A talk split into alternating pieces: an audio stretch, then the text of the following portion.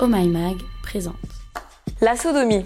Tout le monde la teste, mais personne ne la garde dans ses pratiques sexuelles régulières. Voilà ce que dit la sexperte Maya Mazorette de cette pratique sexuelle encore pas mal tabou.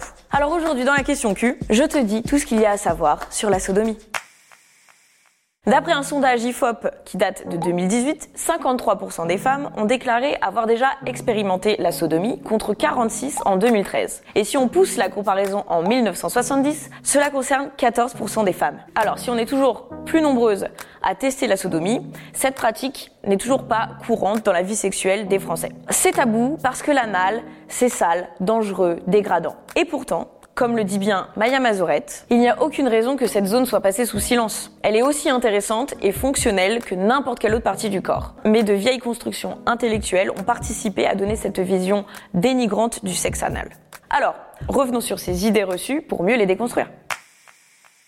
Il faut savoir une chose, le rectum, ce qui est pénétré pendant une sodomie, est en fait propre, sauf juste avant d'aller à la selle, qui est le moment où il se remplit pour mieux évacuer, tu vois. Alors, la sodo, c'est dégradant parce que le porno mainstream hétéro te montre cette pratique dans un seul sens. La femme qui se fait pénétrer, qui est soumise, dominée par son partenaire, et souvent, c'est violent. On est même plutôt dans la souffrance que dans le kiff. La sodo, c'est dangereux. Oui, s'il n'y a pas de préparation, c'est dangereux. Les fissures anales, ça existe. Mais dans la vraie vie, la sodomie, ça se prépare, et on va le voir.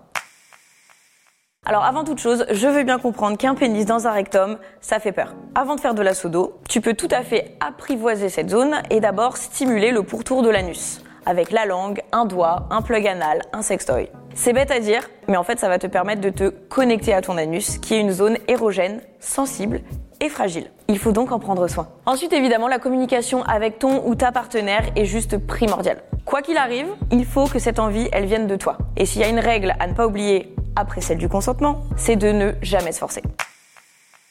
Faire de la sodomie, ça se prépare et ça demande du temps. Donc déjà, il faut être propre. Du coup, petit passage aux toilettes avant, petite douche avant le rapport pour être relax, de l'eau et du savon suffisent amplement. Alors, le risque qu'il y ait des restes de ce que tu as mangé il y a 5 heures n'est pas de zéro. Mais bon, on sait tous que ce trou-là sert aussi à déféquer. Le rectum, contrairement à ton vagin, ne se lubrifie pas naturellement. Donc, l'utilisation d'un lubrifiant est juste nécessaire dans cette pratique. Sinon, oui, tu auras mal. Il faut apprivoiser et passer du temps pour faire monter l'excitation. Ensuite, sache que durant le rapport, on ne passe pas de la pénétration anale à vaginale sans changer de capote ou sans se refaire une petite toilette si tu es en relation stable et que tu ne mets pas de capote. Et oui, ta flore vaginale est fragile. Il faut en prendre soin. Et quand tu fais de l'anal, les germes de l'anus et du tube digestif se retrouvent ensuite dans ton vagin, ce qui peut entraîner des mycoses et autres IST. Donc, si tu changes de trou, tu changes de capote. Voilà.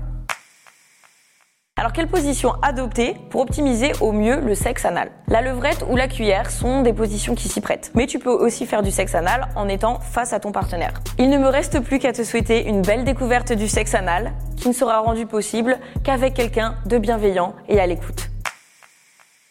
Donc, pour résumer, la sodomie est une pratique qui va te demander de la préparation psychologique et physique. Il faut donc être avec un partenaire en qui tu as confiance. Et ensuite, oublie pas que le plaisir anal, eh ben, c'est pas uniquement de la pénétration. Et voilà, c'était la question Q du jour.